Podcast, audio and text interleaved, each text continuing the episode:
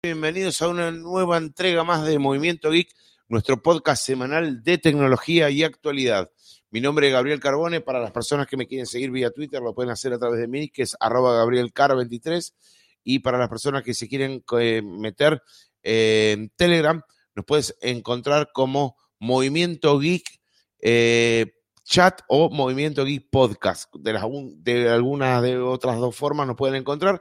Así que están ahí el chat y el, lo que sería eh, el asunto de eh, el grupo para poder estar comunicándonos con nosotros. Así que bueno, vamos a comenzar este podcast sin más preámbulos, pero invitando obviamente a nuestro amigo Juan Silvera. ¿Qué tal, Juan? Muy, pero muy buenas noches. Muy buenas noches, Gabriel, amigo. Un gusto estar nuevamente acá en Movimiento Geek, edición fin de semana. Así es, gente, así es. Estamos aquí ya directamente en Movimiento Geek. Eh, la verdad que es un placer, es un honor. Espero que esta vez se esté escuchando bien, porque hemos tenido algunos que otros problemitas con el audio. No, el mío, el mío, el de Juan no, el mío, el mío. Así que espero que se esté escuchando bien. Eh, creo que se eh, va, va, a mandar bastante bien el audio. Ya tenemos varias personas metidas, lo tenemos a nuestro amigo Macu. ¿Qué tal, Macu? Muy, pero muy buenas noches. Aquí nuestro Macu, eh, nuestro amigo colaborador, obviamente, de Movimiento Geek, nos pone muy buenas, así que estamos aquí con todos ustedes, gente. Hoy vamos a empezar este podcast con temas que realmente van a estar quedando que hablar porque últimamente nos estamos dedicando hacer los especiales los días sábados. Días sábados en donde nos ponemos todos eh, relajados, tranquilos y podemos hacer eh, todo tipo de, de, diálogos ¿eh? y podemos hablar entre todos nosotros. Y hoy vamos a arrancar con un tema bastante interesante que voy a introducir la, la ¿cómo, se dice? La, el, el tema, ¿no? Pero quiero que mi amigo, mi colega Juan Silvera se meta al toque con lo que voy a decir. Apple supuestamente va a dar sus nuevos dispositivos de iPhone 11 sin cargadores. A ver, sin cargadores. Su teoría, ojo, a ver, Apple no salió a decir esto, pero un filtrador muy nato dentro de la estructura de la manzana, el señor Minchi Kuo, eh, es una persona que es uno de los filtradores natos, ¿no? Dentro de las estructuras de la manzana, ha dicho que solamente va a dar la disponibilidad del, smartphone y un cable de carga, pero el cable de carga se refiere al cable de poder transferir datos. Nada más. Eso es lo que nos vamos a encontrar en los próximos iPhone 12.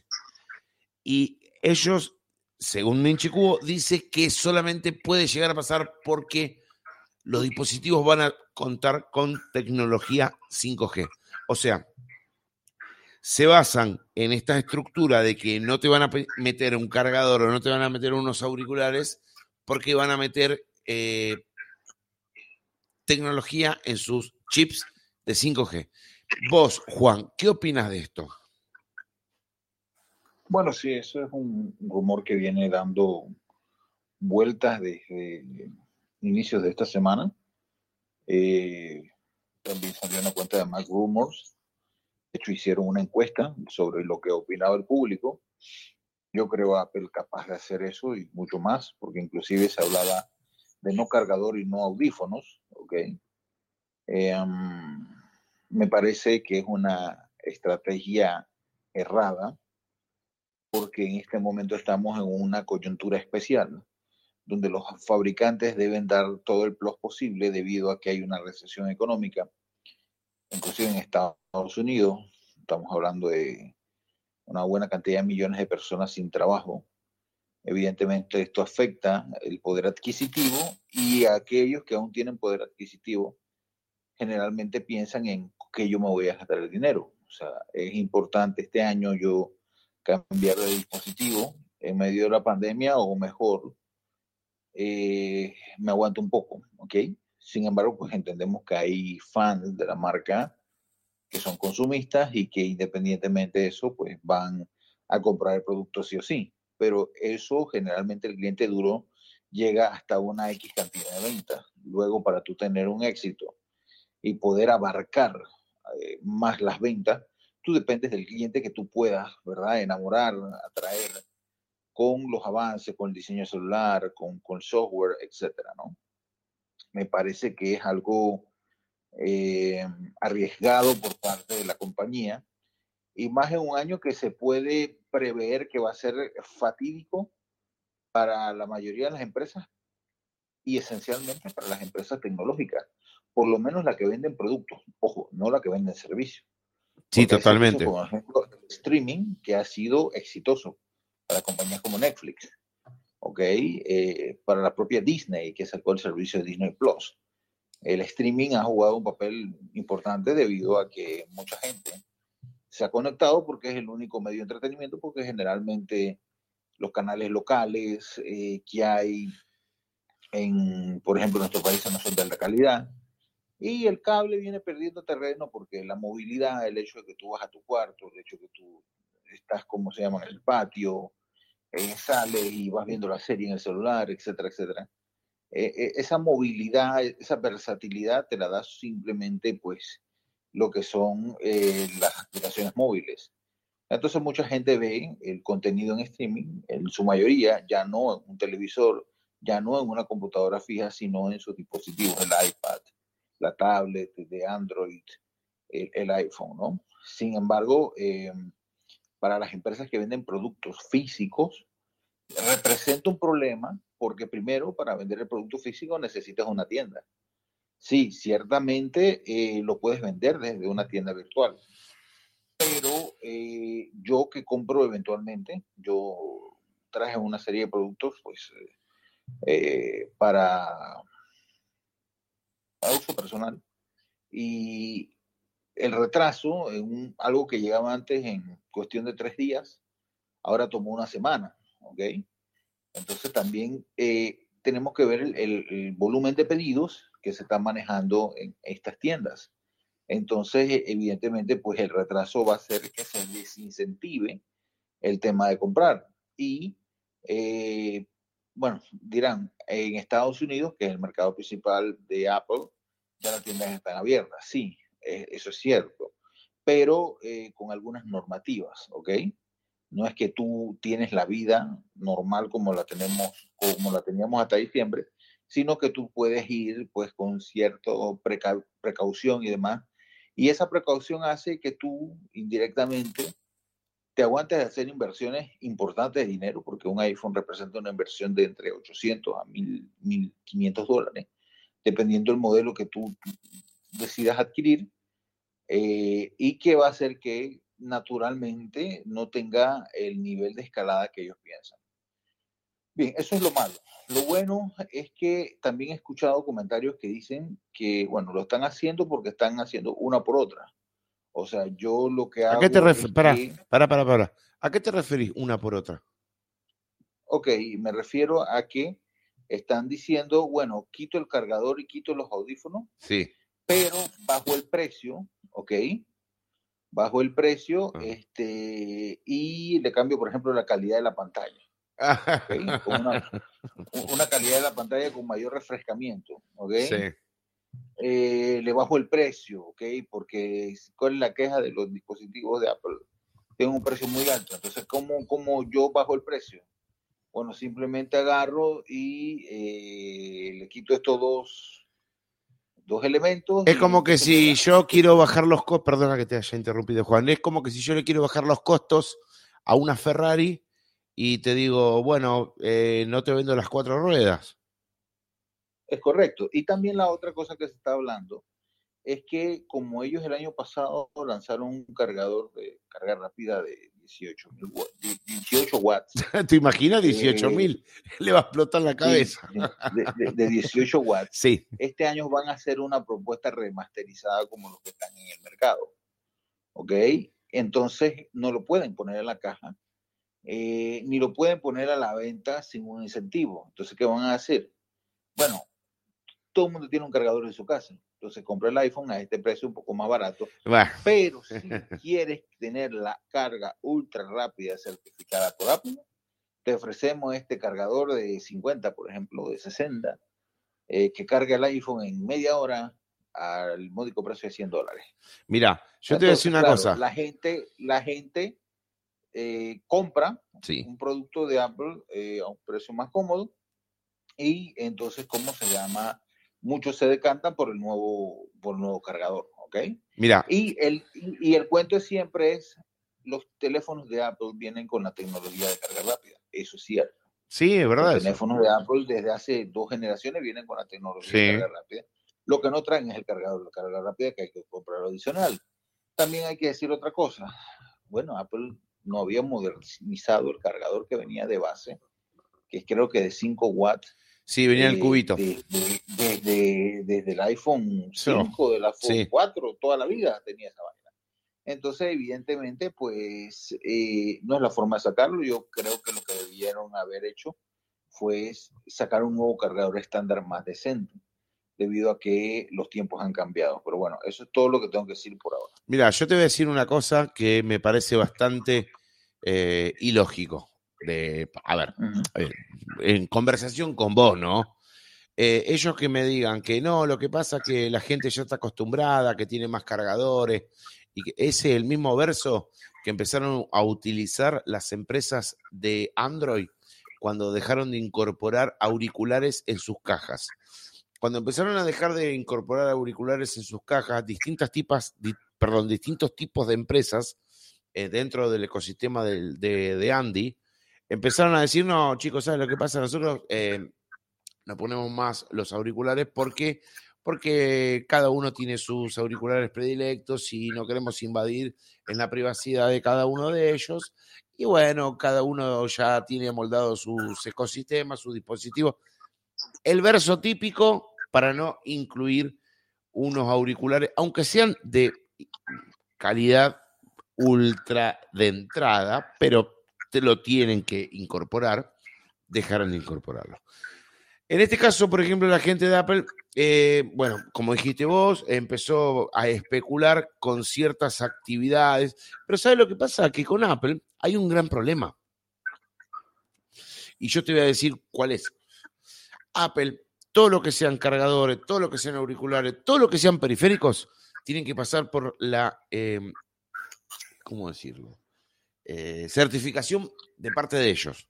Entonces, por ejemplo, si una persona eh, compra, por decir algo, un cargador de carga rápida por un, un paralelo al, al, mercado de Apple, pero certificado, lo compra, pero si Apple dentro de, no sé, de dos años o de un año se le dio vuelta al culo que no se los quiere certificar más, a la mierda, no anda más.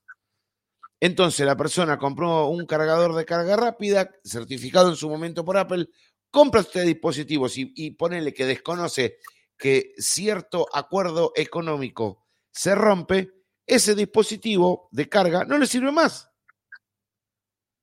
Entonces, ¿a dónde vamos a parar con este tipo de situaciones, Juan? A ver, explícame, ¿a dónde vamos a parar? Sí, exactamente, es parte de la, de la competición eh, tenaz que hay ahorita mismo en el mercado. Eh, yo pienso que la decisión de bajar los precios es correcta. Ahora, también es un tema de la marca, ¿ok? Eh, adquirir un producto Apple más que adquirir un producto que tiene un costo específico. Si tú lo sacas componente por componente, ese producto en realidad vale 300 dólares, máximo 400. No vale el precio que ellos le ponen, o sea que bajar el costo, totalmente. bajar el costo este, es ilógico, ¿ok? Sin embargo, tú compras un producto por su marca, por su valor, por su plus, o sea, por la confianza, por la calidad, por el nombre, por los años de experiencia. Eso todo lo entendemos, por lo que no le debe costar a ellos bajar el costo. Eh, sin embargo, son Apple es el típico hindú o el típico árabe de la tienda comercial que tú vas a comprar algo y te dice esto está en oferta, pero te, baja, te baja el tema del dispositivo, pero te suben otra cosa. Exactamente. Entonces nunca pierde. Bueno, ahí está. Nunca pierde. Ahí está, es como que te baja el dispositivo, pero te lo sube por, por el lado del cargador, o te baja esto. Te, bajo el celular, pero te subo, eh, ¿cómo se llama? El cover. Claro. ¿Ok? Te subo el, el vidrio de cristal, el cristal de la pantalla, el cristal templado. O sea, nunca pierde, ¿ok? Entonces, esto parece ser una estrategia más que no perder es ganar. ¿Por qué? Porque si solamente le incluyes el USB tipo C que dice que va a traer, eh, que hay que ver si es USB tipo C y Lightning por el otro lado, como, como era antes, o es USB-C o USB-C. ¿Ok? Porque si le meten USB-C y Lightning, aún pues este, mantendrían cierto control en lo que tú me estás diciendo. Claro. Con el tema de los servicios. Yo creo que va a venir USB-C y Lightning porque evidentemente con el Lightning ellos pueden controlar todo lo que pasa. Sin embargo, con las certificaciones no. Y las certificaciones, aún tú uses un cable que no está certificado, de todo modo conecta. No es al tercer y cuarto intento que viene a presentar algún tipo de falla, pero ellos cargan y tú accesas al dispositivo. Inclusive yo he hecho jailbreak con cables no certificados y lo hacen. Que uno que otro en dos o tres procesos fallen, pero muchos no. O sea, eh, no es que ellos tienen que el, el poder exclusivo para vetarlo. Sí, para vetarlo y sacarlo del mercado. Sí, sí, te entiendo. Exacto, si no es que es un asunto de que unos sí, otros no, y así, pues bien. Entonces. Bueno, este pero acá estaría, a ver, acá la, la gran, la gran cuestión sería. Eh, dentro de nuestras posibilidades, ¿no? Tanto mía como tuya, ¿Cómo podemos llegar a orientar a las personas para que no caigan en este tipo de cosas? Porque, por ejemplo, eh, como decís vos, es verdad. Mira, chicos, sí, es verdad, Apple hace esto, pero a veces se le puede escapar la tortuga y se le escapa en tal marca. ¿Cómo podemos hacer, por ejemplo, para, para orientar a las personas que, por ejemplo, se compraron un cable y, y no le va a funcionar? Es difícil esto. Bueno, ahí, ahí vamos a un punto que hemos hablado en este creo que la semana pasada no recuerdo ahorita mismo. Eh, pero tenemos que posicionarlos en esto. Eh, tenemos que hacernos la pregunta, eh, muchachos. En estos momentos de crisis, ¿en realidad vale la pena hacer una inversión para comprarnos un nuevo dispositivo? No. Que ustedes que es necesario. Pero para nada. Ustedes responden sí o no. Entonces, fuera de eso, si, si la respuesta es sí, entonces tienes que tomar en cuenta algo. ¿Qué de diferente va a tener este dispositivo con respecto a la generación anterior. Y ahí te vas a dar cuenta que en hardware, fuera del chip, que ellos siempre venden, que su chip es super mega, eh, recontra, más poderoso que el del año anterior, cuando en realidad sí hay cambios, pero los cambios no son abismales, ¿ok? Eh, que un sistema operativo, en realidad hemos hablado claramente en el podcast anterior, que era estético, no de peso, no con cambios eh, que valieran la pena lo suficiente como para decir que era un sistema operativo totalmente rediseñado, es más que nada una mejora, parece un dispositivo, un sistema operativo eh, tipo S, o sea, mejorado, ¿ok? No parece un sistema operativo rediseñado totalmente, eh, con, opciones importantes sino con opciones que inclusive las podías, que eso se me faltó decirlo en el podcast anterior, que inclusive la podías haber conseguido con software de tercero. Exactamente. ¿Ok? Si tú, es todas esas opciones que nosotros describimos aquí en el podcast, tú ya las podías haber utilizado de una u otra manera con software de tercero. Entonces, cuando tú haces ese análisis, la pregunta del millón es, ¿Qué tan importante es eh, este año hacer un gasto importante en un dispositivo que además de las falencias que tiene, además que es una continuidad sin ninguna novedad extraordinaria, me viene con el juegavivo de que me quitan el cable y me quitan el audífono para maximizar su ganancia y me tratan de meter, ok, sin valselina, un nuevo producto que es un cargador ultra rápido, no sé qué, certificado por Apple. Sí, pero te estás Pero que al final tiene la estrategia de generar ganancias por el otro lado. Pero para, te estás olvidando de algo. Están haciéndote, están haciéndote entrar como que eh, son renovadores de la excelencia del diseño del iPhone 4 con el lomo de aluminio, el plano. Sí, correcto. ¿Me entendés? Entonces, a ver, están, remontando, claro. remontando a, a sus historias. Exactamente. es, lo que yo te decía, todo vuelve, ¿ok? Todo vuelve, porque también eso de los, de los, de, de, ¿cómo se llama? De las ventanas, sí. inventaron ellos. Eso es una, una, una remejora o un remasterizado de los tiles de Windows. ¿Ok? Eso es un remasterizado de los tiles de Windows. Bueno, mira, eh, yo hoy estaba, mira, hoy, hoy estaba... Cuando sacó, sacó esa opción, nunca pensaron a futuro, pero era una opción muy práctica. Eh, tal vez le faltó más inversión, más visualización, más tiempo, más recursos, quién sabe. Mira, pero recursos. Es exactamente lo mismo. Entonces todo vuelve, inclusive, Gabriel. Sí, decime. Tú que has estado en este mundo del Android más tiempo, tú recordarás que hubo un tiempo que en Android los Nokia también tenían el mismo esquema. Habían unos Nokia que venían así. Sí, con, Symbian. Con Symbian, con un sistema Symbian. Con los Symbian, con el sistema Symbian. Así que Apple no está inventando la rueda, lo que está es sacando una rueda más moderna con las capacidades de procesamiento de datos que hay en este momento, con las capacidades de programación que hay en este momento, eh, adelantándose años, ¿ok? Y en tecnología, a lo que muchos hicieron en el 2012, en el 2013, en el 2014. Inclusive Symbian era del año 2008, 2009, por. Mira, te voy a mostrar, no mostrar, sino te voy a comentar algo. Eh, en estos días estuve mirando algunos dispositivos que yo tengo acá en casa por una cuestión de obviedad, ¿no? Por eh, cuestiones del podcast, para traerle más novedades a la gente, para comentarles cosas.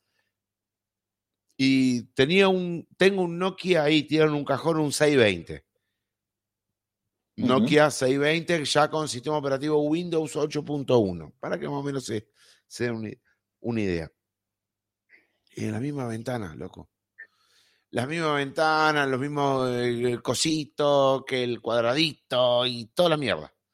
Eh, como vos me nombraste lo de Nokia y yo te lo refuté con el sistema Symbian, ese sistema operativo fue obsoleto, no anduvo ni para atrás ni para adelante. Es más, tuve en mis manos ese, esos dispositivos de Nokia con Symbian que eran insufribles. Pues está bien, a lo mejor era una cuestión de pantallas y un montón de cosas, de táctil y de cuestiones de, de, estructuras de tecnología para la época que ahora, bueno, son muy diferentes.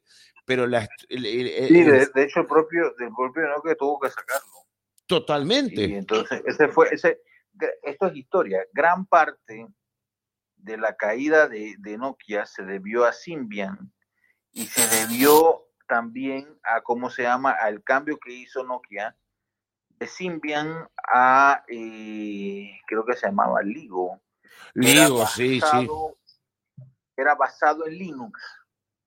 Y entonces ese sistema Ligo nunca tuvo estabilidad, no había capacidad, los desarrolladores no le fabricaron, ¿cómo se llama?, las aplicaciones y se vinieron al suelo. ¿Por qué? Porque obviamente Symbian con sus errores eh, por lo menos era más funcional.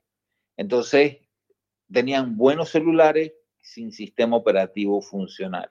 Y ahí fue donde la gente comenzó a mirar, oye, ese marcianito como que hace bastante cosas. y fue el emerger, el emerger de Android eh, por el lado de la gente que quería Nokia, ¿ok? Porque habían dos competencias grandes, Nokia y BlackBerry. Entonces, por el lado por, de eso, por esas épocas era así, era así. No corporativo, porque antes lo que tenían plata tenían BlackBerry, así como los que tenían plata, tienen plata ahora tienen iPhone, o los que quieren gastar en celulares con más caro, pues tienen iPhone. Y el resto de la gente tenía Symbian y tenía Nokia.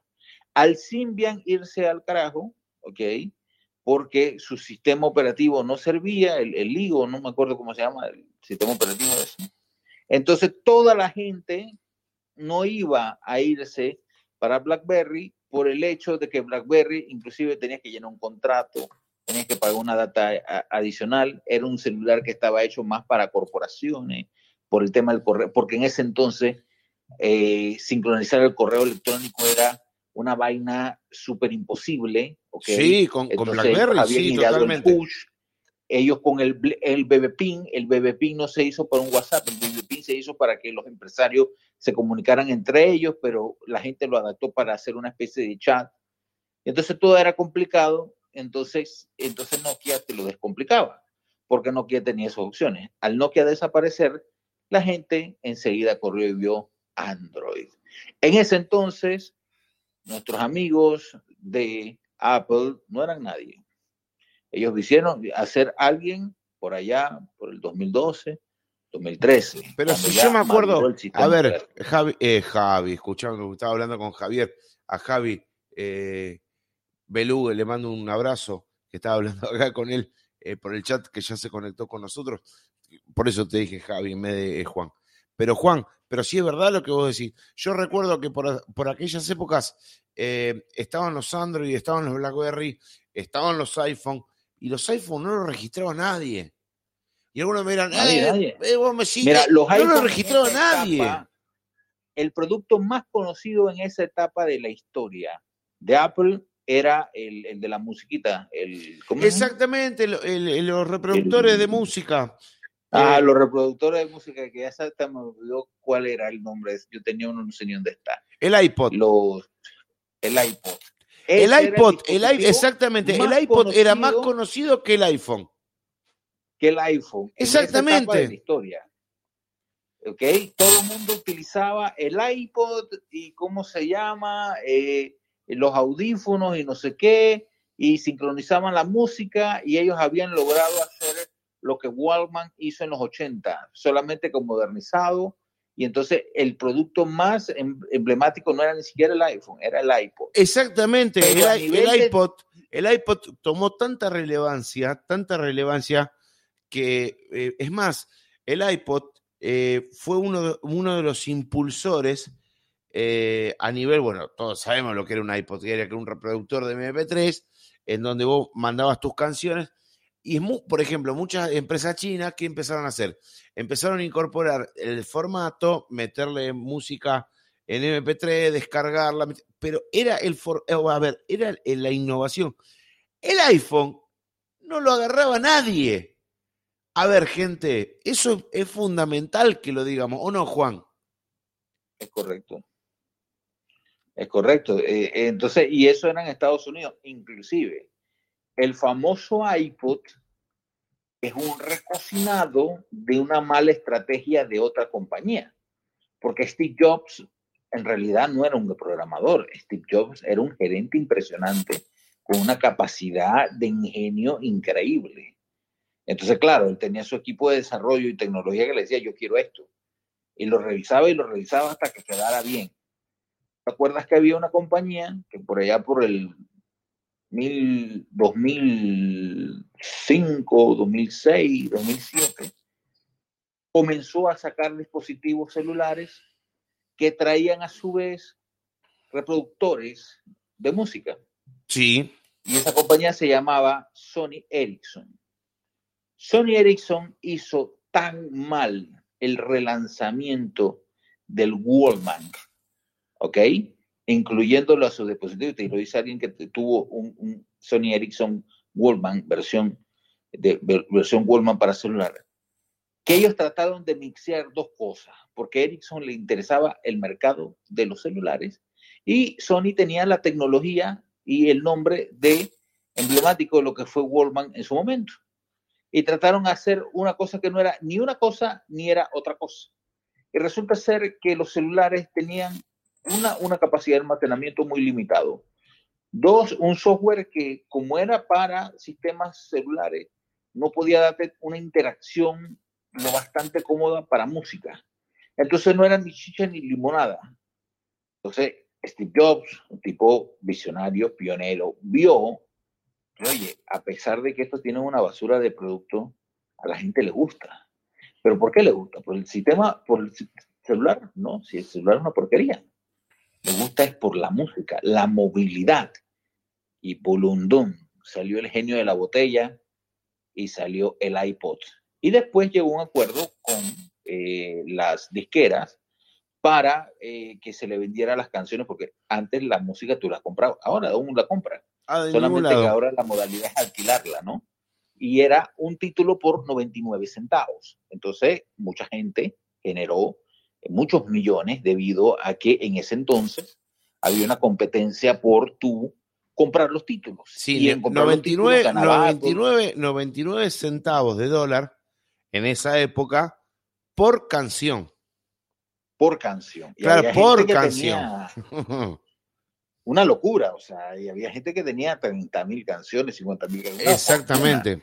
¿Ok?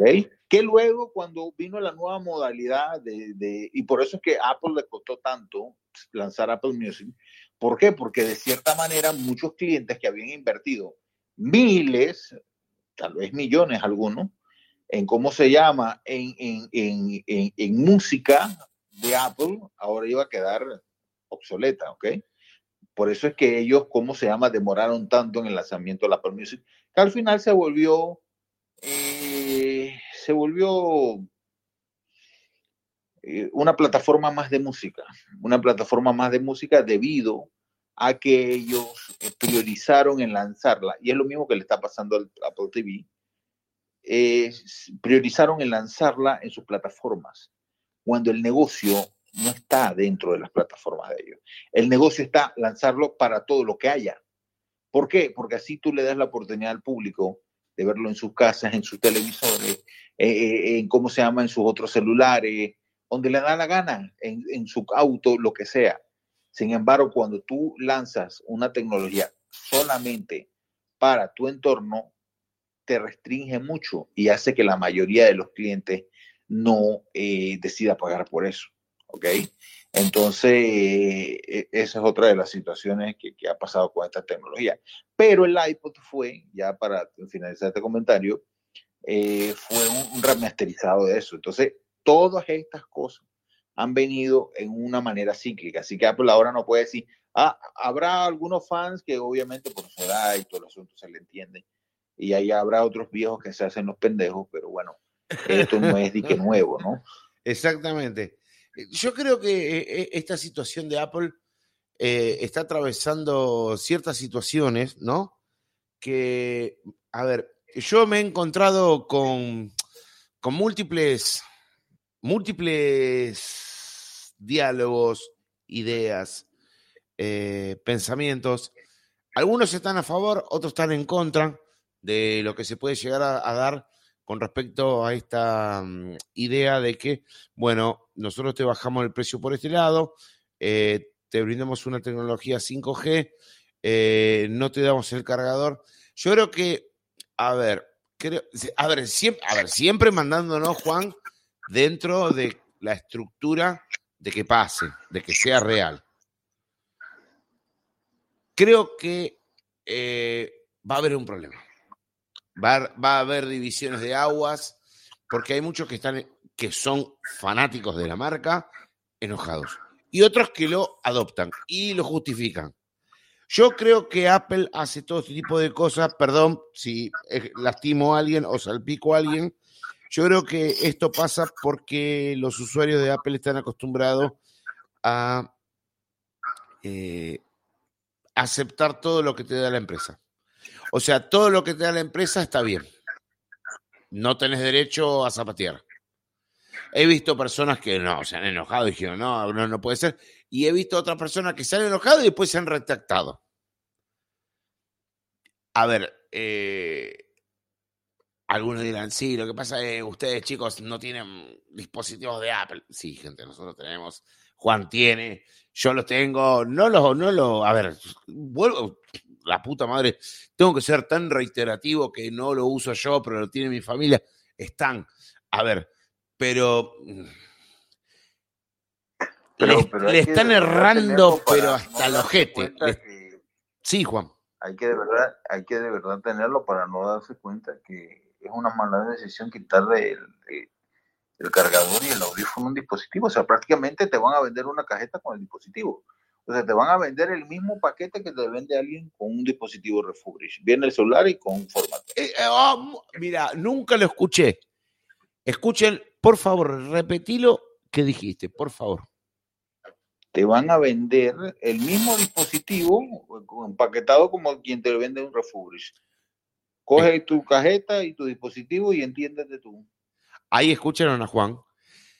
Eh, nunca escuché una, un, un acierto tan directo. Y no, no lo hablé nunca con Juan esto. Es un refuters. Eh, a ver, es un refuter, pero con un aparato nuevo. Pero el, el, el- el Sí, o sea, empaquetado ¿cuál, es cuál es el extra? No, y no te, no te extrañe que luego te venga sin manuales y te, no, o sea, que, te, que- un, día naz- un día le nazca la idea que, que porque las cajetas dañan el- los árboles, entonces te la venden en un de Ah, papel. sí, sí, porque esa es una nueva. Esa es una nueva. Con, con la esponjita esa plástica que le Esa es una nueva, porque te empiezan a- a- a- a comer la cabeza. No, lo que pasa es que tiene menos plástico por el medio ambiente. Dejen de mentir, gente. Dejen de mentir. Somos, somos eco-friendly, por eso la, la cajeta, la cajeta no, no. la- Sí, no, no, que sí, pues, la, la- la cajita, viste, la dejá un día eh, al aire libre y la podés usar para hacerte una sopa. Son unos hijos de puta. Son te lo vamos a mandar en el plástico con globito ahí.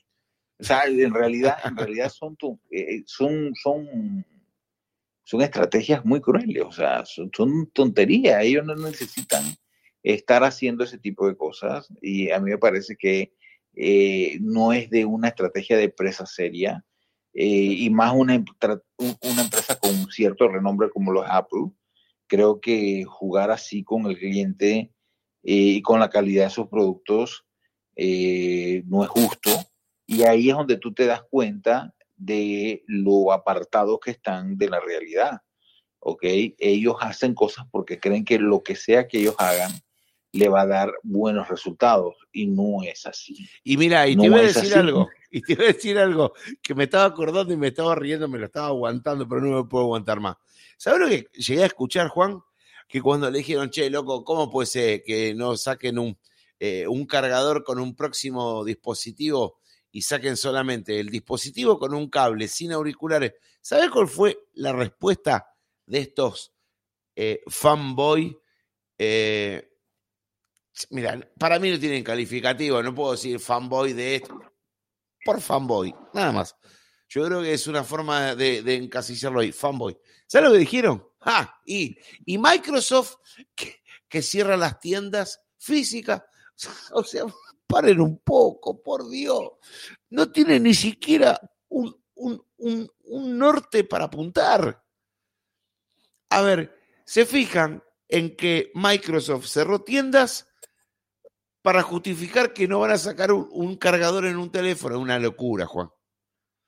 Una locura. Sí, sí. eh, Esto estoy totalmente de acuerdo contigo, es una locura. Eh, falta de objetividad de mucha gente, ¿no? Eh, al final, pues, el, el que cree en su marca va a creer en su marca, lo haga bien o lo haga mal. Mira, lo que sí, yo te vaticino algo. Sí, dale, decime, por favor. Apple es una empresa basada en hardware, una empresa de tecnología basada en hardware. Sí. Sí, tiene ciertos sistemas operativos, ciertos software, eh, como lo que es eh, el iOS, que es exitoso, como lo que es macOS, pero están restringidos solamente a su plataforma. Exactamente. Ahora con el- el- los cambios que van a hacer en sus líneas de, de laptops a los nuevos procesadores que son los de la ARM. plataforma ARM, ya no se va a poder hacer el tema de, de- del buteo de Windows, ¿ok? Ya eso está descartado, eh, según lo que estaba leyendo. Entonces se va a cerrar más el ecosistema. Totalmente. Entonces tú, tú al cerrar solamente el ecosistema a, a- a Apple, ¿ok? Y no abrir a otros eh, y depender tanto de tu hardware, yo creo que lo que va a pasar con Apple los próximos meses y el próximo año es que las acciones y el valor de la empresa irán cayendo. ¿Por qué? Porque es una empresa con, uno, un software cerrado, dos, con, con, con, con un hardware muy costoso, A ver, ¿ok? Y yo te- tres, que no le está dando opciones a su público para poder, eh, eh, para poder bandear la situación. O sea, no te está dando el extra, no te está diciendo, bueno, estamos, estamos en una crisis, porque definitivamente estamos en una crisis económica, eh, te voy a buscar la, la, alternativa, o sea, de darte un plus, te, voy a meter el cargador rápido A ver. en el dispositivo, ¿ok? Eh, ellos están haciendo lo contrario, ellos están es, tendientes a maximizar sus ganancias a pesar de la, de, de, de la depresión. Y, y, eso va a generar en algún momento que Apple, como una de las empresas de mayor valor, se vaya devaluando y va a hacer que otras empresas dedicada a los servicios, ¿ok?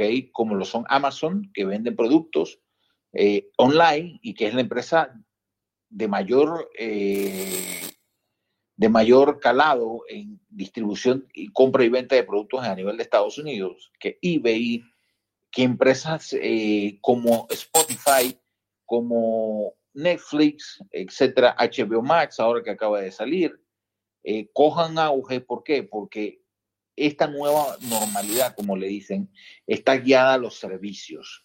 No va a estar guiada hacia el hardware presencial, ¿ok? Hacia lo que tú compras, ¿ok? ¿Por qué? Porque los servicios son más baratos. Eh, en primer lugar, los servicios le pueden llegar a millones. Sin embargo, tú necesitas una tienda abierta, necesitas trasladarte a la tienda, necesitas comprar eso. Fuera de eso, los precios son inaccesibles. Sin embargo, los servicios son accesibles y rápidos. Entonces, eso va a hacer que el valor de las acciones de Apple caigan tarde o temprano. Y ese motete de la empresa más valiosa, de la empresa que genera, se le va a caer. ¿Por qué? Porque si no se adaptan a la nueva normalidad, las cosas van a cambiar. Y yo te voy, ya con esto cierro. La gente Dale. critica lo de Windows, ¿ok? Lo de Microsoft, cierre de las tiendas. Bueno, pero dime cuántas tiendas abiertas tiene Amazon. Yo nada más le he visto los food court, los, los que venden comida y no sé qué. Pero Amazon no tiene tiendas presenciales. Amazon tiene casilleros. Eh, por ejemplo, Amazon pone cerca de la casa de Gabriel una serie de casilleros para que Gabriel vaya allá y lo retire en el casillero. O si no, va y se lo entrega a la casa. Entonces, la empresa de ventas más exitosa del mundo, o por lo menos de este lado del mundo, que es Amazon, no tiene sucursales. Todo se hace online. Vámonos a China. La empresa más exitosa de ventas en el lado de China, que es Alibaba, donde está AliExpress, tampoco tiene tiendas físicas. Entonces son plataformas virtuales. Entonces, ¿hasta dónde de verdad es una mala decisión? ¿Ok? En un momento en el cual te estás abocando al hecho de que los servicios que se van a dar tienen que ser mayormente digitales para que la gente no salga de su casa y no se arriesgue. ¿Ok? Porque es que una tienda, sea como sea, es un foco de infección. ¿Por qué? Porque el espacio físico que hay en una tienda es pequeño. Y por lo más que lo reduzcan, supongamos que tú tienes una larga fila en el lanzamiento del nuevo iPhone, entonces ahora la larga fila va a ser, quién sabe, Dios hasta cuántas cuadras, porque si antes era toda una fila para hacer eh, esperar ser el primer cliente que lo compraba. Ahora, quién sabe cómo, cómo se va a hacer para que no haya la famosa distanciamiento social. Entonces, son cosas que uno se tiene que ver. Y yo creo que no te creas, eh, la idea de cerrar las tiendas tiene su lógica, pensándolo bien. ¿Por qué? Porque si ellos logran estructurar un sistema de venta parecido al de Amazon o hacen lo que han hecho muchas empresas, que es cederle su inventario a Amazon para que Amazon sea el tercerizador a través de ellos, déjame decirte que, que ¿cómo se llama? Que, que, que, que, eso va a ser una bomba. De hecho, te lo estoy diciendo yo que, que acabo de comprar una laptop nueva para mi trabajo, me la compré en eh, Amazon y MSI ha tercerizado sus ventas a través de Amazon. Y yo me acabo de comprar una laptop MSI que generalmente en la tienda de MSI está a dos mil dólares, ¿ok? Pero cuando resulta ser que, que yo la compré por, por, por, Amazon, el mismo producto que está en la tienda de dos mil dólares, en la tienda de Amazon está en 1875. ¿Por qué está más bajo? Porque Amazon compra volúmenes. Entonces, al tener volúmenes, ellos pueden sacrificar precio y dársela a un mejor valor, ¿ok? Pero eso lo pueden hacer ellos porque ellos son los que tienen la cadena de distribución. Entonces, eh, esas cosas son bastante, ¿cómo se llama?, fiables para el cliente y hacen que te tengas un valor implícito y hacen que, obviamente, el cliente deposite su dinero ahí y que las acciones suban. O sea, todo esto es parte de un estudio de mercado. Así que yo pienso que Apple, ojo, tengan cuidado. Y a los fanboys que están celebrando los Microsoft, esperemos. Yo creo que hay que dar con mucha cautela, porque a mí me parece que, dadas las situaciones, todas las empresas, Gabriel, van a tener que abocarse. Tú trabajas en una empresa y tú sabes perfectamente, Gabriel, que de un momento a otro ustedes van a tener que desarrollar el servicio de venta. ¿Por qué? Sí. Porque presencialmente va a ser imposible. Y ya, ya se está desarrollando en la empresa. Te voy a hacer una pregunta. A ver, es una pregunta bastante larga, bastante desarrollada, pero cuando yo la, la culmine, te voy a abrir el micrófono para que vos la desarrolles, porque yo sé que vos lo comentaste. Y cuando empeces a desarrollarla, ambos vamos a empezar a interactuar, uno, otro, uno, otro. Viste que eh, nosotros comentamos que en los próximos eh, dispositivos de Apple, eh, portátiles obviamente, ¿no? No se van a poder empezar a, a bootear eh, sistemas operativos Windows, ¿no? Ajá. Bueno, te hago esta pregunta. Nosotros dos sabemos que, por ejemplo, la arquitectura RM es un- una estructura que es casi superficial al microprocesador de un smartphone. Ajá. Ok. Mi pregunta es la siguiente. Apple quiere decir a la gente, no, no se va a poder bootear Windows solamente nuestro sistema operativo porque no queremos que se contamine nuestra estructura o porque realmente esos microprocesadores no se van a bancar porque son casi mobile y no se van a bancar un sistema operativo Windows y no se van a bancar un sistema operativo Linux como en anteriores oportunidades las máquinas podían soportar ambos sistemas operativos sin ningún tipo de inconvenientes, a pesar de que contaban con microprocesadores Intel. ¿Estoy equivocado o no? Y por favor, quiero tu- tu- tus palabras. Eh, yo siento que eh, están haciendo eso debido a que los procesadores ARM dan más problemas a la hora de mover un sistema operativo como Windows. Acuérdate que los procesadores eh, X86 o tuviera X86, que luego se transformaron también X86-X64, eh, tienen una cantidad de hilos en multiprocesos, ¿ok?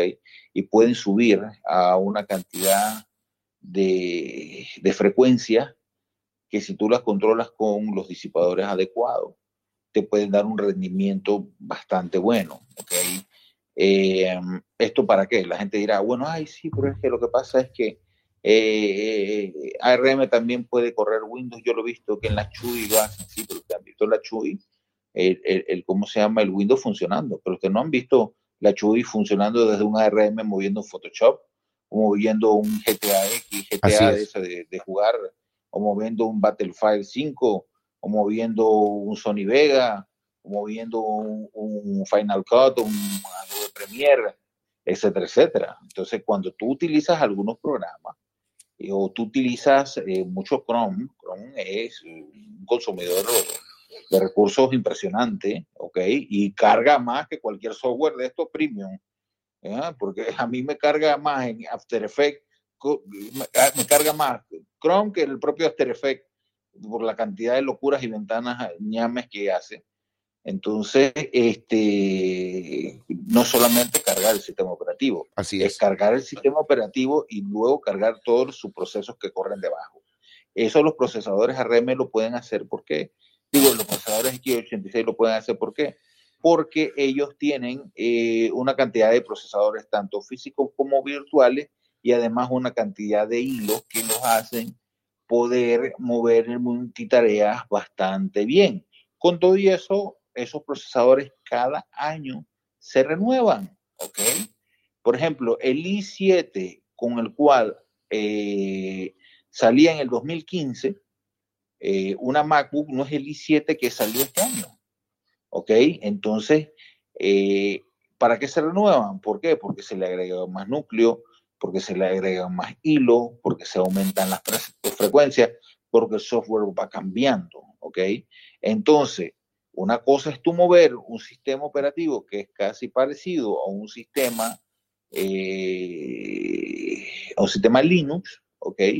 Eh, tipo mobile, como lo es el de Apple, que es más encaminado a esa rama, y otra cosa es tú mover al dragón, que es Windows, porque, ok, nadie puede negar el hecho de que Windows consume, eh, eh, ¿cómo se llama? Recursos, solamente el sistema operativo. Y fuera de eso, agregarle toda la trajila de programas que uno suele instalarle. ¿Ok? Y si no, váyanse, pongan, pongan en buscar y pongan un asunto que se llama MS-config, que se llama Microsoft Configuration, ¿ok? Pero lo abrevan MS-config. Y vayan a la ventana de inicio y vean la cantidad de procesos que corre esa madre solamente para arrancar. Y que tú en algún momento has tenido instalado porque instalas eh, Word, entonces eh, el, Microsoft Office que, que se arranca de inicio, cuando tú mueves un Windows y tú tienes el Office abierto, apenas tú prendes la máquina, lo que hace Windows es que ella te arranca el Office para cuando tú lo vayas a utilizar ya él esté activo. No es de cero, porque si estuviera de cero, demoraría en entrar. Y así arranca Photoshop, arranca, una, arranca los antivirus, arranca una cantidad de procesos que quedan corriendo, que tú en rendimiento los puedes ver y también en inicio puedes ver cuáles son los que arrancan de inicio que, eso yo no entiendo la forma de que alguien me diga, ay, sí, va a correr un RM, sí, por favor. Sí, justo, ¿no? Me lo muestren y después que yo lo vea corriendo y lo vea funcionando, yo me trago ese cuento, pero mientras yo no me lo trago. Pero no, totalmente, es más, eh, ellos agarran, dicen, no, no va a correr como si fuera, viste, una seguridad. No lo va a correr porque el procesador no se lo va a dar. A ver, no se lo va a dar, la estructura no se lo va a dar. Que eso es lo que a veces no entiende la gente. A ver, no, sí se lo puede dar porque si en Achui se puede instalar también. No, pero no, no, le, no les va a dar como en otros dispositivos, como por ejemplo con otras MacBook. No se lo va a dar, Juan. Vos fíjate que en otras no, explica, explica a qué te refieres con no se lo va a dar. Que no van a poner la opción. No, porque sabes lo que va a pasar cuando esté buteando el sistema operativo, no le, van, no le van a dar oportunidad para que entren a la BIOS, para que puedan darle la orden para que puedan eh, bootear o un sistema operativo u otro. O sea. No, pero es que, no, no, se puede, eh, inclusive en el bootcamp no se puede. Eh, ¿Cómo funciona el bootcamp? Tú primero haces una partición de tu memoria, ¿ok? Sí. Y entonces cuando arranca, tú arrancas de esa partición, como si fuera un disco duro aparte nunca arrancan los dos, o sea, tú nunca lo buteas. Sí, pero cuando vos lo buteas de cero, cuando vos lo buteas, yo me refiero a esto. En Windows, vamos a suponer, eh, cuando estás en Windows, vamos a suponer que tú quieres regresar a, Apple, tú desde Windows tocas la acción regresar a macOS sí. y entonces él hace un proceso de que pone en stop el tema de, de tu partición y entonces deja que tú entres por allá, pero no es iniciando. pero no se lo va a permitir ahora. No se lo va a dejar permitir. ¿Sabes por qué? Porque el procesador no se lo va a bancar. No se lo va a bancar. A, ver, no. Ok, ok. Sí, decime. Eh, eh, es que creo que hay una confusión. Y, se puede confundir la gente. Sí se puede instalar Windows en ARM. Ok, arranquemos de eso. Sí se puede instalar Windows en ARM. El problema es que corre mal. Por eso es que el propio Windows hizo su versión bruja de Windows para ARM, ¿ok? Que venía todo capado, ¿ok? Para que corriera un poco más decente. Pero el Windows sí se puede instalar. Lo que va a hacer Apple es que no lo va a meter. ¿Por, qué? Porque él no puede poner una opción que corra como una porquería. Ah, ahí está, y es lo que te digo yo. Etcétera, etcétera. Y ahí está lo que te digo yo, no van a permitir que... A ver, ¿sabes lo que pasa? Eh, hablando mal y pronto, Juan, no van a permitir que surjan las mugres. ¿Me entendés? Claro, ellos, van a, e, ellos te, van a, te van a meter un micro con la arquitectura de RM que va a funcionar con su sistema operativo y con su arquitectura y con lo que vos quieras.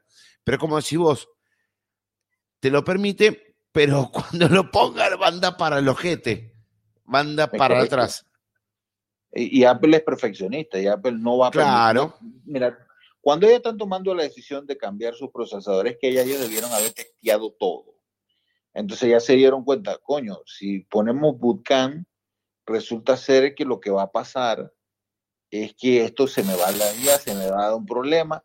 Y entonces, claro, si tú jodes la máquina y te garantía, tienes que un servicio técnico y eso es más costo para Apple. Así que, ¿cuál es la solución? En vez de estar permitiendo a la gente, exactamente, caparlo. Esto, caparlo. Pero de que se puede, se puede. Tú instalas un ARM en Windows y él te corre. El tema es que luego te, te tira pantalla verde, se te reinicia, se te laguea, se te, se te congela y entonces en esos congelamientos puede ser que entre en una fase de que no pueda recuperar el sistema y ya tienes que ir a una tienda. Claro. Y entonces el, técnico la tiene que revisar y es personal y plata y no sé qué que tú estás gastando. Entonces, como ellos no tienen la certeza de en ARM poner un bootcamp que funciona, entonces mejor es quitarlo. Y es más, me, cago, me cago de risa porque ellos son los que van a, armar el, el micro me cago de risa en ellos, porque ellos son los que van a armar el micro. O sea, le tenía más confianza a ellos, ellos, le tenían más confianza a Intel que a su propio, a su propia arquitectura de RM ahora. Porque anteriormente cuando salían. sí, decime. La historia de Apple con sus propios procesadores es fatídica. De hecho, ellos se fueron a Intel es precisamente porque ellos tenían unos procesadores que valían mierda sobrecalentaban, hacían un pocotón de cosas, pero bueno, parece que ellos eh, han estado estudiando y modernizando y demás, pero, pero, pero ellos cuando, cuando cambiaron a Intel era que definitivamente ya sus procesadores no daban más. Además, voy a buscar hasta los nombres de los procesadores. Dale, mira, mientras vos buscas los nombres de los procesadores, yo les voy a decir una cosa. Acá nos está comentando nuestro amigo eh, Javi Beluga, eh, eh Belugue, siempre digo Beluga. Eh, Belugue, pelotudo, Belugue. Javi Belugue. Dice, Windows es un monstruo consumidor de recursos.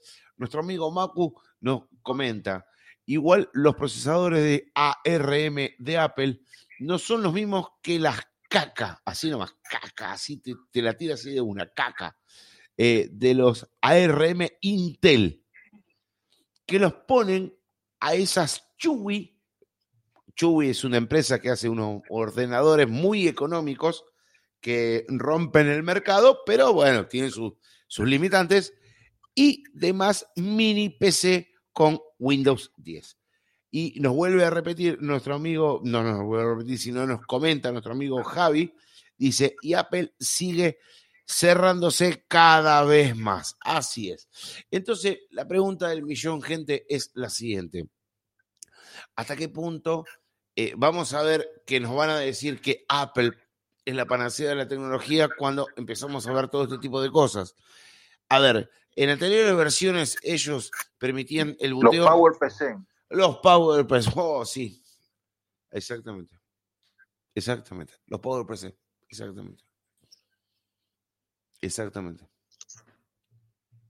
Sí, te, interrumpí, continúa. No, no, no, no, no, no, dale, dale, por favor. No, no, que los procesadores de, que utilizaba Apple antes eran los PowerPC. De hecho, ellos cambiaron a eh, los Intel precisamente porque los PowerPC le pasaba algo muy similar a los Athlon de AMD. Eh, los Athlon, para los que son nuevos en esto, eran los procesadores de alta gama que competían con los Intel, okay, los i7, los i5 en ese entonces, los i3, etcétera, el Celeron eh, pero los Athlon consumían mucho recursos, eran muy calientes. No fue hasta ahora que AMD se rediseñó y sacaron los Ryzen, que son una cosa totalmente diferente a lo que era Athlon en su momento.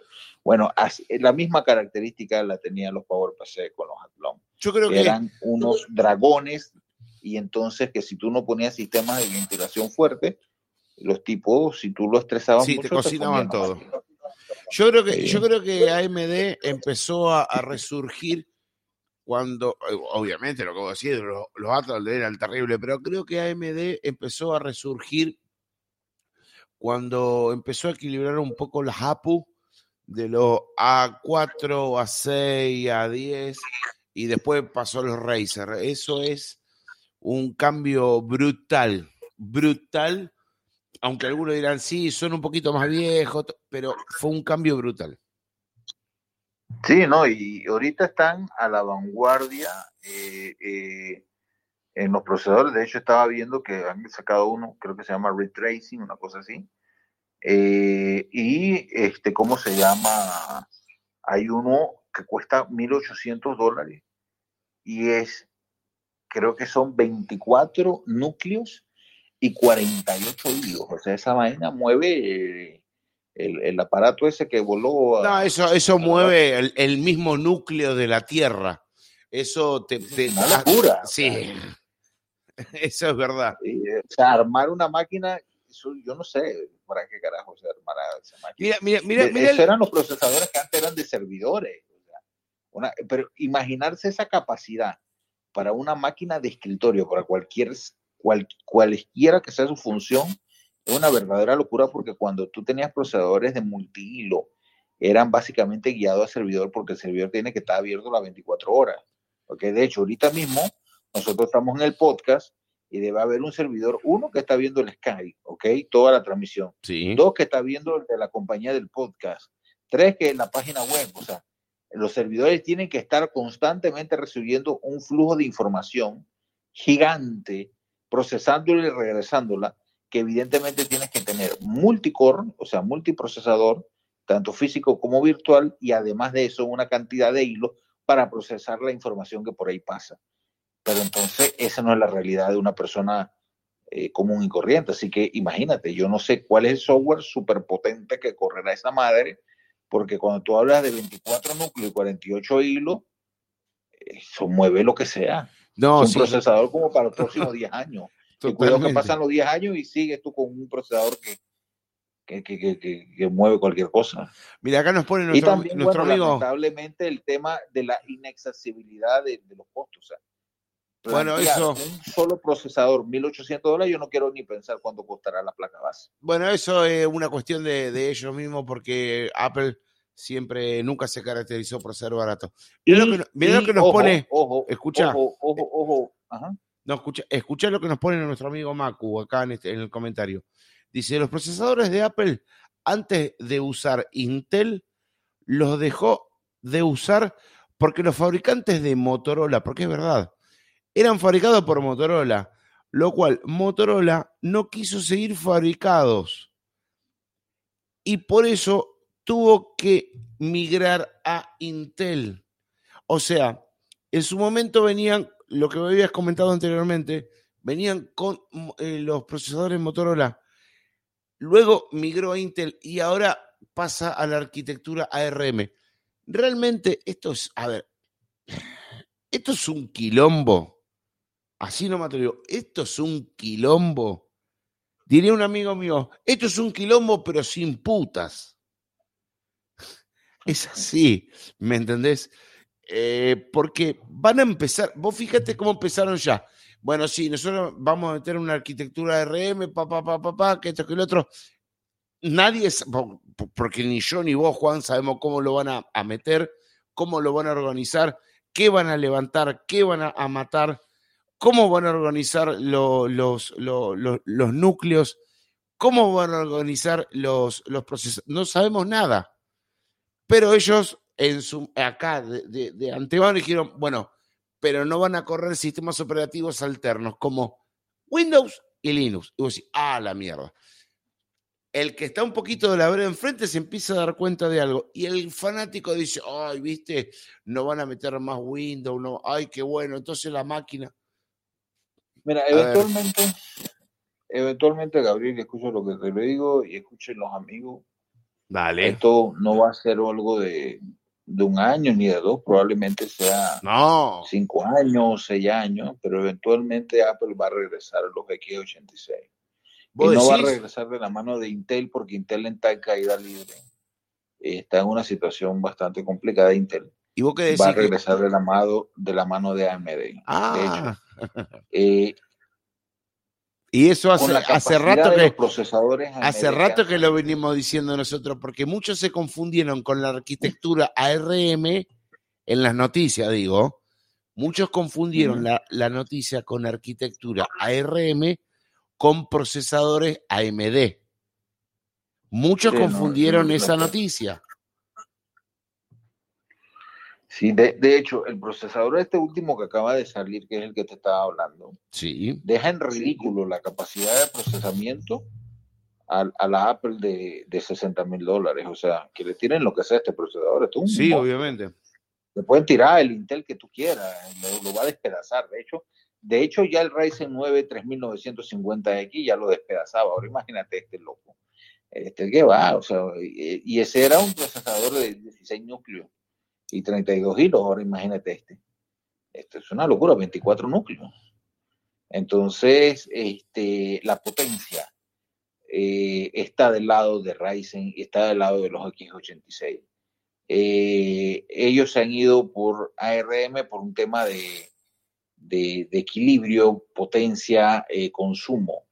Pero a mí me parece que la han errado y eventualmente regresarán. Y si bien es cierto, IBM fabricaba, eh, digo, bueno, Motorola fabricaba el tema de los Power PC, también los Power PC tienen un Es problema. de verdad, los Power PC, sí, me acuerdo. un problema de capacidad. Entonces, en un mundo tan cambiante como el de que tenemos nosotros y en una competencia tan grande, porque el secreto de Windows ni siquiera es el propio Microsoft. Microsoft pone el sistema operativo y ya. Pero la mayoría de las empresas que tienen un problema, ¿ok? Porque crear aplicaciones para Apple es un verguero. Entonces tú tienes que mandar aprobación, tienes que cumplir con unos protocolos, etcétera, etcétera. En Windows tú las creas y dale cuero, ¿ok? Entonces, la mayoría de la, el gran éxito de Windows ha sido la libertad que tiene Sí. todo aquel desarrollador para crear su aplicación como les dé la gana, sin necesidad de estar pasando ningún filtro y ningún trauma, etcétera, etcétera.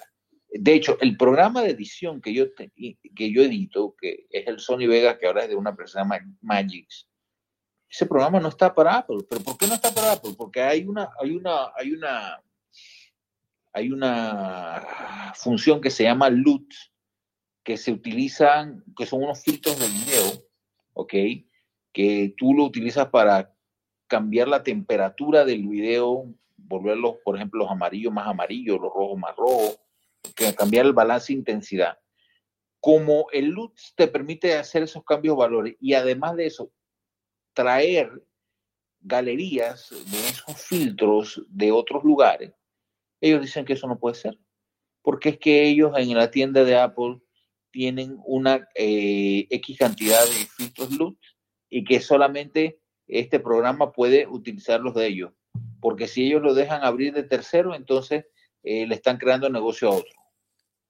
Y por esa pendejada, resulta ser que uno de los programas de ediciones más versátiles que hay, digo que el mejor, pero, pero más versátiles que hay, no están. Eh, cuando era propiedad de Sony, ahora menos cuando es propiedad de Magix, ¿no? No, cada, Eh, vez, cada vez que va a pasar se van a, se van a hacer Y no más. sé, y no sé si hay otro programa que se llama DaVinci Resolve, Sí, Da Vinci. si Sí, está, si, si está para Apple, pero sí está para Windows. Sí, para sí está Windows para está, Windows. sí, es un, un excelente editor. Sí, pero no sé si está para, para, para Mac. No, no estoy seguro, pero DaVinci Resolve también es otra, otra locura de programa súper potente, hecho, hecho, DaVinci Resolve está hecho, Gabriel, para una máquina que le zumba el mango. Es un procesador, es un, es un software que te da un excelente trabajo, ¿ok? Un excelente resultado, pero está hecho para una máquina con ciertas características, no para cualquier cuchitril. No, no, no, no, Entonces, está yo hecha para. Yo para o quisiera sea, ver, yo quisiera ver cómo se comportarán esos programas que absorben recursos, pero que además dan un buen trabajo en un procesadorcito de estos ARM. No, no lo van a hacer, no lo van a hacer. Por eso yo quiero ver, a ver, cómo, mira, eh, yo quiero saber hasta qué punto estas máquinas van a salir con estos procesadores, con una arquitectura ARM, que yo en su momento apostaba, pero después, dándome cuenta con la idea que está teniendo la manzana, quiero ver hasta qué punto pueden llegar a ser una excelente máquina de procesamiento. porque creo que más de, por ejemplo, un AMD lo va a recontrarrevolcar por donde se le cante el culo. Y un Intel, bueno, a lo mejor le costará un poquito porque depende el modelo que sea. Pero a lo que voy yo es que el usuario que tenga que trabajar con edición de videos y con la posibilidad de estar, como dijiste vos, con la posibilidad de entrar, entrar eh, en ese tipo de, programas y que el sistema operativo no se lo permita, quiero ver hasta qué punto ahora van a empezar a personas que se dedican a este tipo de situaciones a comprarse un Mac. Quiero ver. y también, también que mucho, mucho de, de los mercados, por ejemplo, una iMac, ¿ok? se usa mucho en estudios de televisión y estudios que tienen que ver con animación 3D. ¿Por qué? Por su capacidad, ¿ok? Entonces, si tú agarras, eh, agarras y cómo se llama, y, capas la capacidad de esta máquina para poder hacer su tarea, eh, resulta ser que se vuelve infuncional, porque, por ejemplo, hacer modelado 3D, hacer programas de arquitectura, ¿ok? Hay, programas de arquitectura que tú puedes hacer esquemas de edificios enormes. El Burkarará, pues, que, que está allá en eh, Arabia Saudita, tú lo puedes bajar a tu computadora y abrirlo y, renderizarlo, ¿no? Eh, todo lo que hace eh, 3D Studio para animaciones de computadora, edición de video, o sea, eh, esto requiere eh, multiproceso y requiere multihilo, requiere una capacidad grande de, las máquinas. Entonces, si tú apuestas a tener una versión ligera y pequeña, eh, que no consuma tanto, entonces, ¿qué opciones tú le vas a dar a, esa, esas personas que tenían en este momento eh, ese producto? Y lo otro también, que no, no le he visto a nadie comentando, es que va, van a tener que hacer versiones Mientras que pase la conversión, van a tener que hacer versiones duales de sus sistemas operativos. ¿Por qué? Porque el sistema operativo, el, Mac OS, que está eh, diseñado para eh, ARM, no va a ser el mismo que está escrito en lenguaje para Intel. Obviamente. Entonces va a haber una diferencia entre el Mac OS eh, que ellos van a lanzar en sus últimos productos con el Mac OS rezagado que venía de Intel. Entonces se va a generar una disparidad y va a llegar un punto en el cual el Mac OS de Intel no va a tener más soporte. O sea que e, ese tipo de máquinas se va a empezar a hacer más obsoleta, no van a haber, si, eh, primero, no, no van a haber más actualizaciones eh, de sistemas operativos, o sea que esas máquinas van a quedar obsoletas. Sí, ya le están tirando, así como ya no hay máquinas PowerPC por, sin autorización. O sea que, por ejemplo, o sea que si vos podés y, tener y, en el proceso de cambio van a tener que hacer, por ejemplo, el sistema operativo del, nuevo, eh, del nuevo equipo, pero además de eso seguir haciendo el de las variantes de, lo, de, la, de las versiones que aún están en el mercado. A ver, me atrevo a hacer una pregunta muy, muy, muy jodida, pero quiero que me la contestes yo sé lo que. A ver, yo tengo esta pregunta, yo sé la respuesta. En mí, en mí, en mí. Vos me estás diciendo que a medida que vaya pasando el tiempo, a medida que ellos van apostando la arquitectura ARM em, y en el mercado van a tener dos terminales en, físico, ¿no? En Mac, con procesadores Intel y procesadores ARM, eh, vamos a ver que le van a apostar eh, todas las fichas a ARM y a Intel cada vez le van a sacar más eh, vida útil.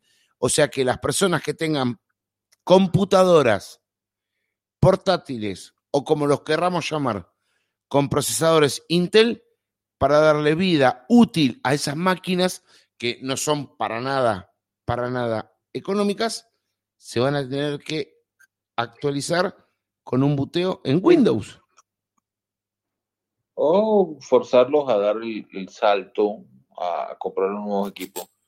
y deshacerse de los equipos viejos hasta que hasta que queden obsoletos. Bueno, pero yo te estoy hablando sin, sin comprar, sin comprar, sin comprar, sin, o sea, yo tengo mi máquina y no, no quiero gastar plata, pero la quiero utilizar porque está nueva, porque está bien cuidada. O sea, el único salto es meterme en Windows. No, porque yo, o sea, yo puedo usar una Mac con Leopard y funciona. O sea, con un sistema operativo un poquito más viejo. Sí, funciona. Lo que no puedo, lo que no sé si las aplicaciones son compatibles. Ahí vamos. Lo más seguro es que no. Pero, pero de que funciona, funciona. No, sí, tú Te metes, bueno, tú, tú, me dijiste que tú abriste ahorita un Windows Phone y funcionó. Ah, sí, funciona. lo que pasa es que no le puedes instalar el último Facebook. Obviamente, sí, no, le puedes instalar una pronga. Un programa. Pero de que prende, prende. Y ah, sí, prende. Pero está totalmente obsoleto, desfasado. O sea. Es como, es como tratar de, de, de, de, instalar Windows 98 y va a funcionar.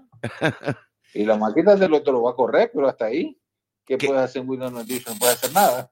Claro, o sea, sí, ahí está, sí, pero que no hace nada.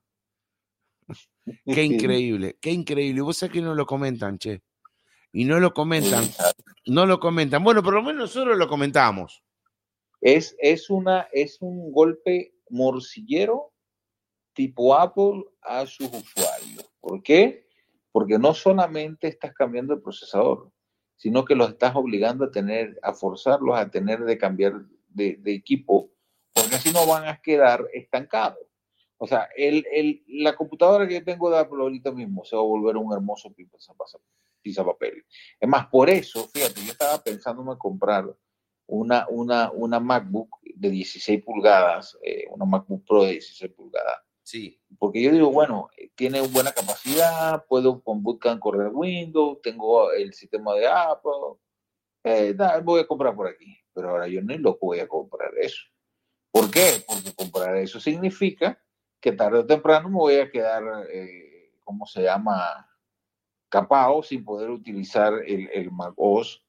Eh, y nada más, bueno, hacer como dices tú, instalarle Windows y quedarle usando Windows, porque definitivamente se instala Windows, que de hecho es una belleza, o sea, arrancar eh, Windows con el NVE, que es la memoria de, reserva que tiene de estado sólido, eh, cargar Windows en, ¿en qué? En, nada. Segundos, en nada. En nada, o sea, y procesa, que es una belleza, o sea, tú, ese es otro mundo, la verdad. La verdad que nosotros eh, siempre tiramos buenas noticias. No, mentira, no tiramos buenas noticias, es una forma irónica lo que digo yo. Tiramos la realidad con Juan. A ver. Yo, yo les recomiendo, yo les recomiendo a todos los que usan Windows y que tienen una, una Mac, sí. están en Windows con Bootcamp y se van a dar cuenta que es una van a encontrar otro Windows, ¿ok?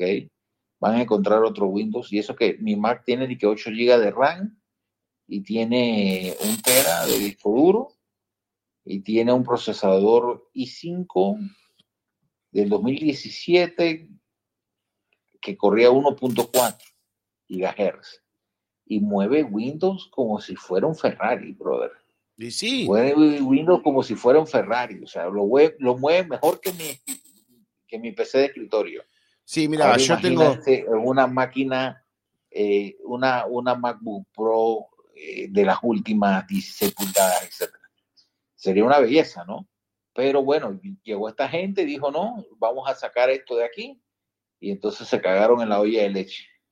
Mira, yo tengo la máquina mía que cuenta con Windows 10, tiene 8 de RAM, 500, eh, 512 eh, de disco rígido. Es una Lenovo, obviamente, pero de las últimas y anda perfecto y anda perfecto. Entonces yo digo, la puta que lo parió, esta gente que gastó, pero yo gasté la cuarta parte de lo que puede llegar a gastar la gente en una Mac. Sí, exacto. No, y además, Gabriel, eh, hay que hacerlo con mucha responsabilidad. Claro. Eh, el mercado eh, va guiado hacia el consumo grande de datos, ¿ok? Y de procesamiento. Por ende, apostar a tener equipos con capacidad limitada es un error. Sí. Por eso es que AMD le está yendo bien, porque ellos están destapando el genio de la botella. Y ellos están apostando a que si aquí todo se va a volver eh, de uso extensivo de datos, entonces yo mejor lo que hago es que de arranque ya tiro las opciones para que la gente lo vaya adquiriendo y en el tiempo esos dispositivos serán más baratos porque van a salir nuevas generaciones y la gente podrá acceder a ellos en un plazo de cinco años para poder armar sus PCs en sus casas a un precio considerablemente más cómodo. ¿Ok? Esa es la lógica. Yo parto por delante, tiene un costo de salida alto que no va a tener todo el mundo, pero en la eventualidad del tiempo eso bajará y ya quedaré con un mercado establecido. Entonces, hacia allá va esto. Esa apuesta que está haciendo Apple de sí es que nuestro procesador son en nuestros benchmarks nos sale que son los más rápidos. Sí, los más rápidos con un proceso. Sí, porque Cuando tú agarras y tú cargas un sistema operativo, más programas, más la página web abriendo. Hey, yo, yo vi un, un, un test físico del 3950X, que ni siquiera es el nuevo este que salieron, sino es el que había antes, y había un tipo renderizando un video en After Effects, jugando Battlefield 5, grabando la partida de Battlefield 5, y el AMD no le dio, o sea, ni tos, hermano. Sí, no, no, no. Estaba Ni, más ni- rentable que tú y yo. ni se y estaba movió. corriendo cualquier cantidad de vainas y el tipo ni se eh, ah, y el juego estaba a- a- a- al nivel que dicen épico, que es lo máximo. Corriendo en épico, Sí, en- en- subiendo en el streaming, grabando el streaming y además de ese asunto, ¿cómo se llama? Eh, este, renderizando un video en After Effects. Una locura, brother. Es una locura. Eso, eso, que me, que me, los corto si tú me presentas al que hace eso en ARM. Eso es imposible. No, eso olvídate, olvídate. Olvídate, olvídate. Bueno, Juan, vamos a ir eh, ya terminando nuestro podcast porque ya acá es tarde y creo que hemos dado una, una, un, un- una- un buen... Tampoco tengamos todo la carne en el asador. De a poco, ¿no? Tenemos mucho, Sí, exacto, exacto. muchas, muchas cosas para, para, para comentar. Eh, creo que es un podcast. Hoy hicimos un podcast de un minuto, de un minuto, escúchame, de una hora 22 minutos. Creo que es más que interesante para bastante que la gente eh, escuche y que vea todo lo que le podemos dar a ellos. Eh, lo que sí te voy a pedir ahora, Juan, que des tus redes sociales para eh, que la gente te pueda encontrar. Mi nombre es Juan Silvera, me encuentran en Twitter en arroba Juan Silvera 12. Ha sido un placer. Nos vemos la próxima semana. Así que, gente, eh, este sábado vayan agendándolo porque va a dar que hablar en otras oportunidades. Gente, muchísimas gracias por haber estado en este encuentro del día sábado junto a mi amigo Juan y a muchas personas que se han conectado aquí, tales como Macu, eh, como... eh, uy, la puta que lo parió. A ver, vamos, vamos a buscar porque ya, ya me, me estoy olvidando. A, a Javi y miles, y miles de personas que están aquí. Así que bueno, gente, muchísimas gracias a todos ustedes. Y bueno, Juan, creo que eh, nos vamos a encontrar el próximo sábado, ¿no? Como estamos acostumbrados a hacer los Así sábados. así mismo es. Estamos haciendo los días sábados, estos especiales. Creo que van a quedar para la historia porque le vamos a empezar a dar manija a los sábados. Así que bueno, gente, muchísimas gracias. Nos vemos y hasta el próximo sábado.